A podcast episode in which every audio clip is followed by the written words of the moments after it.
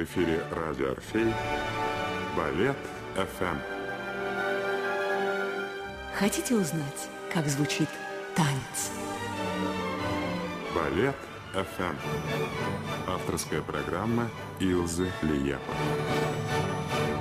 Программа подготовлена при финансовой поддержке Федерального агентства по печати и массовым коммуникациям. Здравствуйте, дорогие друзья! Сегодняшняя наша программа переносит нас в Италию, в солнечную, прекрасную, изумительную Италию, в которой родилась балерина, которая сейчас по праву может называться символом страны, одним из символов этой удивительной страны. Ее имя Карла Фрачи, итальянская прима-балерина, актриса, изумительная женщина, неподражаемая Жизель Сильфида 60-х, 70-х годов, и до сих пор она живая легенда и олицетворение итальянской балетной школы. С этой удивительной женщиной связано много воспоминаний в нашей семье – когда я была маленькой девочкой и видела на стене в коллекции отца фотографию очаровательной молодой женщины в ярком платье, где по белому полю разбросаны черные горохи, обнимающую маленького очаровательного сына, и рядом с ней галантный приятный мужчина, ее муж. Я смотрела на эту фотографию с дарственной подписью моему отцу и даже не подразумевала, что это знаменитая итальянская балерина Карла Фрачи, с которой действительно и не только у моего отца сложились дружеские отношения, но творчество будет связывать ее и с моим братом Андресом, и со мной.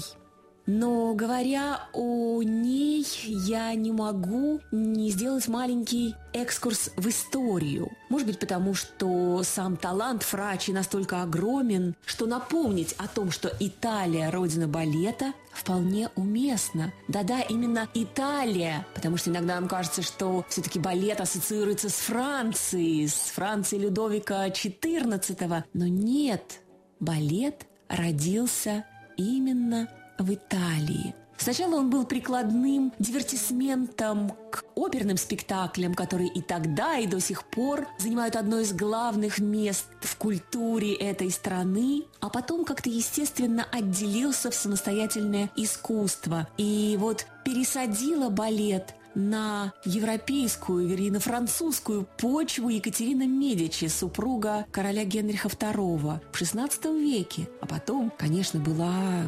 блистательная эпоха короля солнца Людовика XIV, короля, который был влюблен в искусство балета и сам исполнял главные партии в придворных спектаклях, и его царственные ножки не гнушались делать сложнейшие антраша. Обращаясь к истории, нельзя не вспомнить про удивительную итальянку Фанни Черита. В XVIII веке она стала законодательницей романтического стиля в балете, когда героини балетных спектаклей становились ускользающими дриадами, феями, сильфидами. За ними гнались влюбленные юноши. И никогда история, рассказываемая в балете, не заканчивалась счастливо. Это было время грустных романтических историй. И, конечно, нельзя не вспомнить первую итальянскую Жизель Карлотта Гризи. Вернее, первой Жизелью была итальянка. Но золотой век итальянских балерин пришелся на XIX век. Тогда знаменитая миланская школа регулярно выпускала необыкновенных, сверхвиртуозных балерин. Одна другой лучше, одна другой техничнее и виртуознее. Лучших из них русская дирекция императорских театров приглашала в Санкт-Петербург. У нас были передачи, посвященные итальянкам в России, но тем не менее я напомню, что в знаковых классических балетах, которые сейчас, безусловно, связаны с русским балетным театром, первыми исполнительницами были итальянки. Так первой принцессой Авророй в «Спящей красавице» была итальянка Карлота Брианца, а Пьерина Линьяни стала первой адетой Адилией и Раймондой. Как удивительно! Сейчас даже трудно себе представить, что эти абсолютно русские спектакли, поставленные, правда, французским балетмейстером Мариусом Петипа, растворившимся в русской культуре и в русском балете, были исполнены итальянками –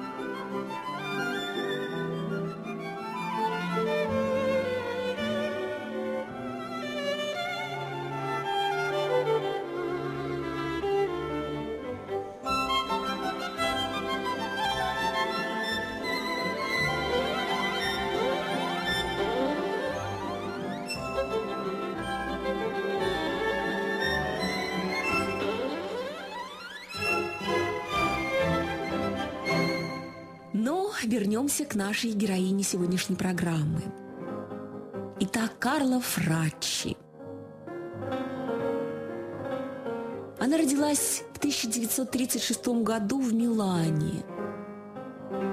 Милан, конечно, город наполненный искусством. Этот город связан и с именем Лукино Висконти, который прославлял и воспевал его в своих фильмах. Конечно, это город главного оперного театра мира Ласкала. Это город удивительной архитектуры, город знаменитого замка или кастелла Сфорцеско, построенный Аристотелем в Фьорванте, архитектором Кремля. И, конечно, это город великой живописи, чего стоит одна тайная вечеря, написанная Леонардо да Винчи в трапезной Санта-Мария де ла Грация. И вместе с тем это город высокой моды, город новых технологий и самой современной итальянской промышленности – Таков Милан сейчас, и таким он был до войны. Но с началом войны семья, в которой родилась девочка, которая станет потом символом итальянского балета, уехала в маленькую деревушку недалеко от Швейцарии.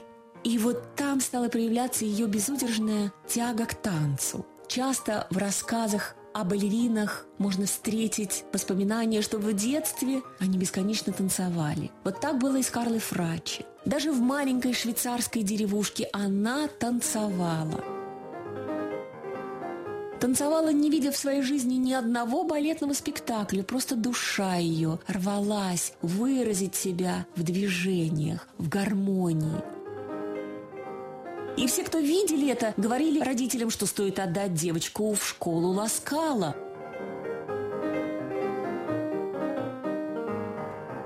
Так и поступили родители. Когда закончилась война, девятилетнюю Карлу отвели в знаменитую итальянскую школу. Ее сразу взяли. Девочка была хорошо сложена и явно обладала способностями к танцу. В то время, когда Карла Фрачи стала обучаться балету, старую итальянскую школу, ту самую школу, которая в буквальном смысле штамповала выдающихся танцовщиц XIX века, заменила другая система Перетти. Эта система стала главной не только в Италии, но и во Франции. До сих пор французская школа балета ведет свое начало от этой итальянской ветви, если так можно сказать. Особое внимание обращается на мелкую технику и выразительность стоп. Когда наш соотечественник Рудольф Нуриев, влюбленный в эту мелкую технику, ставил свои классические балеты на сцене Гранд-Опера, он как раз сделал акцент на этой мелкой технике. Поэтому французы с блеском справляются со сложнейшими па, которые придумал Рудольф Нуриев в своих классических постановках «Лебедином озере», «Спящей красавице», а другим трупам справляться с этим совсем непросто.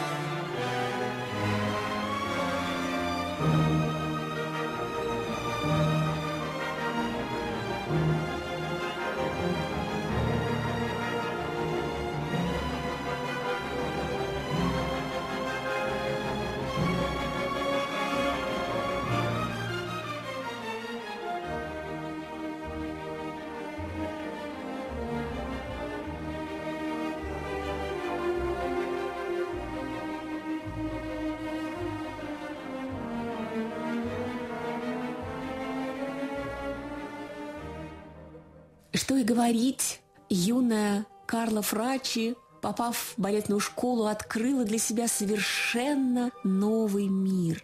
Это было особенно заметно после прозябания в деревушке во время войны.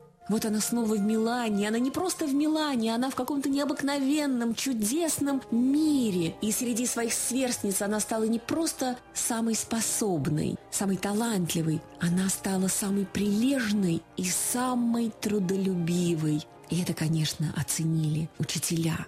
Она с первых уроков полюбила балетный экзерсис –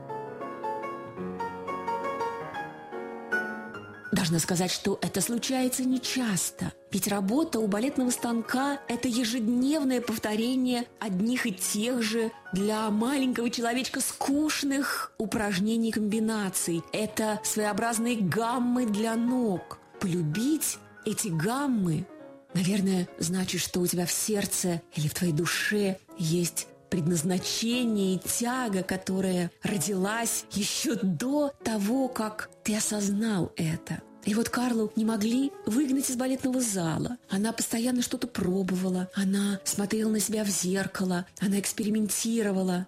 Ей повезло с педагогами. Одной из самых любимых и самых важных для нее стала русская иммигрантка Вера Волкова. Она в бытность свою в России училась еще у Агриппины Вагановой в Петербурге. Вот опять русская балетная школа протягивает нить в совершенно другую культуру, в Италию, в Англию. Везде эти ростки русского балета дают прекрасные всходы, которые сейчас становятся очевидны. Ведь смотрите, балет Италии, балет Англии, везде русские педагоги. А Вера Волкова в эмиграции открыла свою школу в Лондоне еще в 30-х годах. Именно у нее тогда училась знаменитая прима английского балета Марго Фонтейн и всегда этим гордилась. Волкову стали приглашать и в Милан, где она вела классы, и вот так в ее класс попадает маленькая Карла Фрачи. Сама Фрачи всегда будет очень трепетно относиться к тому, что у нее был один и тот же педагог с Марго Фонтейн, леди английского балета, потому что она для Карлы стала кумиром. А Вера Волкова преподавала еще, например, таким известных танцовщикам, как Эриком Бруном, она же занималась Нуриевым, и из-под ее крыла вышли два выдающихся немецких хореографа Джон Кранка и Джон Наймайер. А будучи первой ученицей в классе, еще в десятилетнем возрасте Карла Фрачи вышла на сцену Ласкала в итальянском балете «Эксельсиор». Это был такой классический, густонаселенный, с очень сумбурным, смутным сюжетом балет. Можно даже сказать, что он был предшественником ревью и мюзик-холлов. Настолько много нагромождений и эффектов было в этом, пусть даже немножко старомодном спектакле. Thank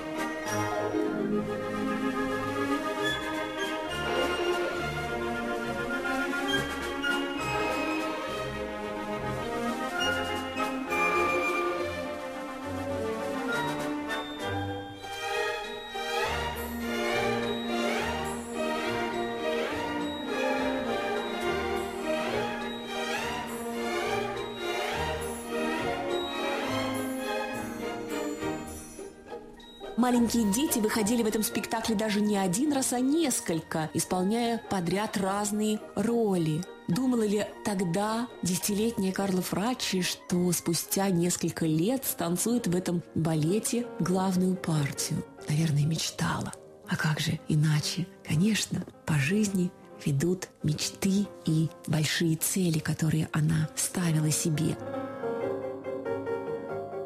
После окончания школы ее сразу приняли на положение солистки в труппу Ласкала. Это случается нечасто, мало кто может миновать кардебалет. Но не заметить ее или не отметить и не признать ее абсолютный дар было невозможно. 17-летняя юная Фрачи выглядела как будто она только что сошла со старинных гравюр необыкновенно женственная, хрупкая, с удлиненными руками и ногами, с дивным продолговатым лицом, с огромными черными глазами, с шелковыми черными, как смоль, волосами, зачесанными на уши, как делали балерины в XIX веке. Не отметить ее было невозможно. И вот такую обворожительную 17-летнюю артистку увидел театральный продюсер Беппе Минигатти.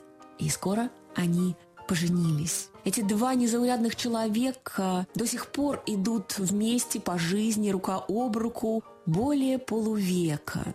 И надо сказать, что заслуга Беппа Минигати в том, что он как будто бы огранял удивительный бриллиант, который попал ему в руки.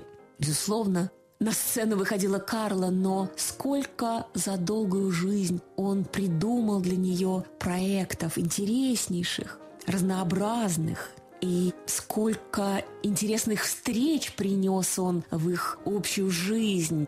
В их доме завсегдатаем был Франко Дзефирелли. Там обсуждались идеи спектаклей. Туда приходили известные художники, артисты, политики. И это, безусловно, развивало и артистку. Первыми сольными партиями для юной Карлы Фрачи на сцене Ласкала стали партии романтического репертуара «Сильфида» и «Жизель».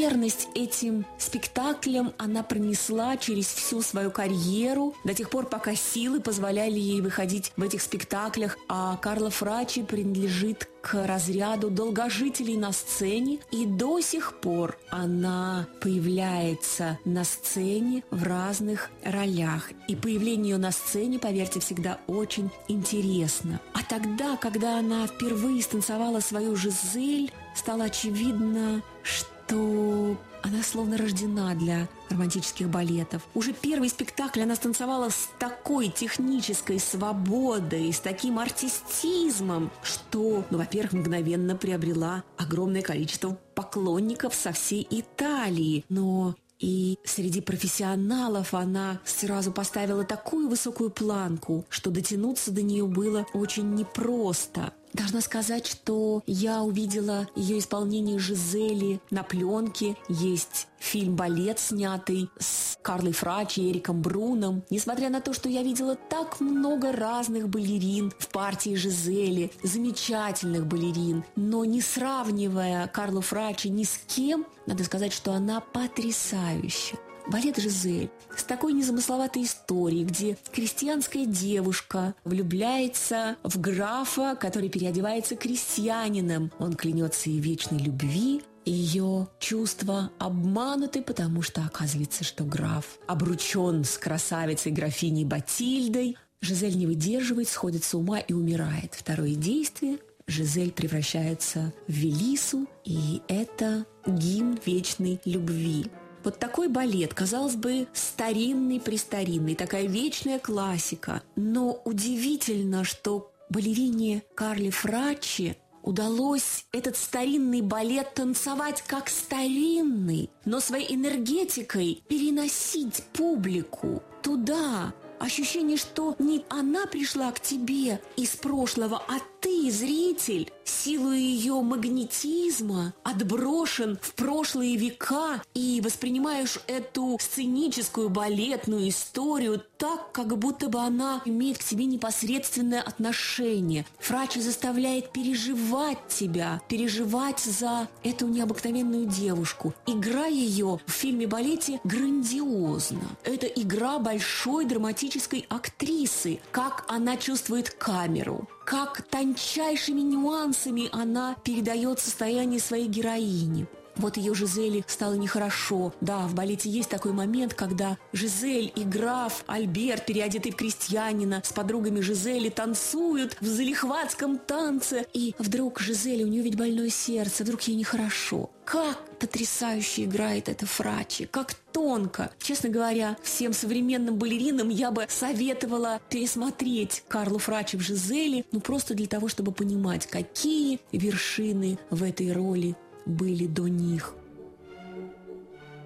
Итак, Карла Фрачи стала своеобразным мостиком от тех выдающихся балерин итальянок XIX века, которые демонстрировали в России и по всему миру технику стального носка, как это тогда называлось, то есть безупречное владение движениями на пуантах – и Карла Фрачи осовременила итальянскую школу. Она бесконечно усложняла технику, причем все это делала с такой невероятной легкостью, с совершенно милым, легким, спокойным выражением лица, как будто бы это ничего ей не стоит. Она в буквальном смысле летала по сцене. Это было такое звездное, блестящее начало юной итальянской балерины.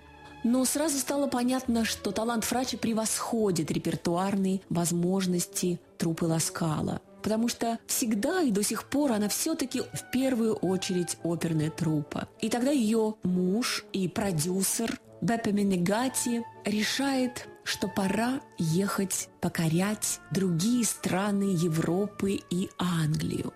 Он очень хотел, чтобы у его жены был международный успех – но об этом я расскажу в нашей следующей программе. Я прощаюсь с вами.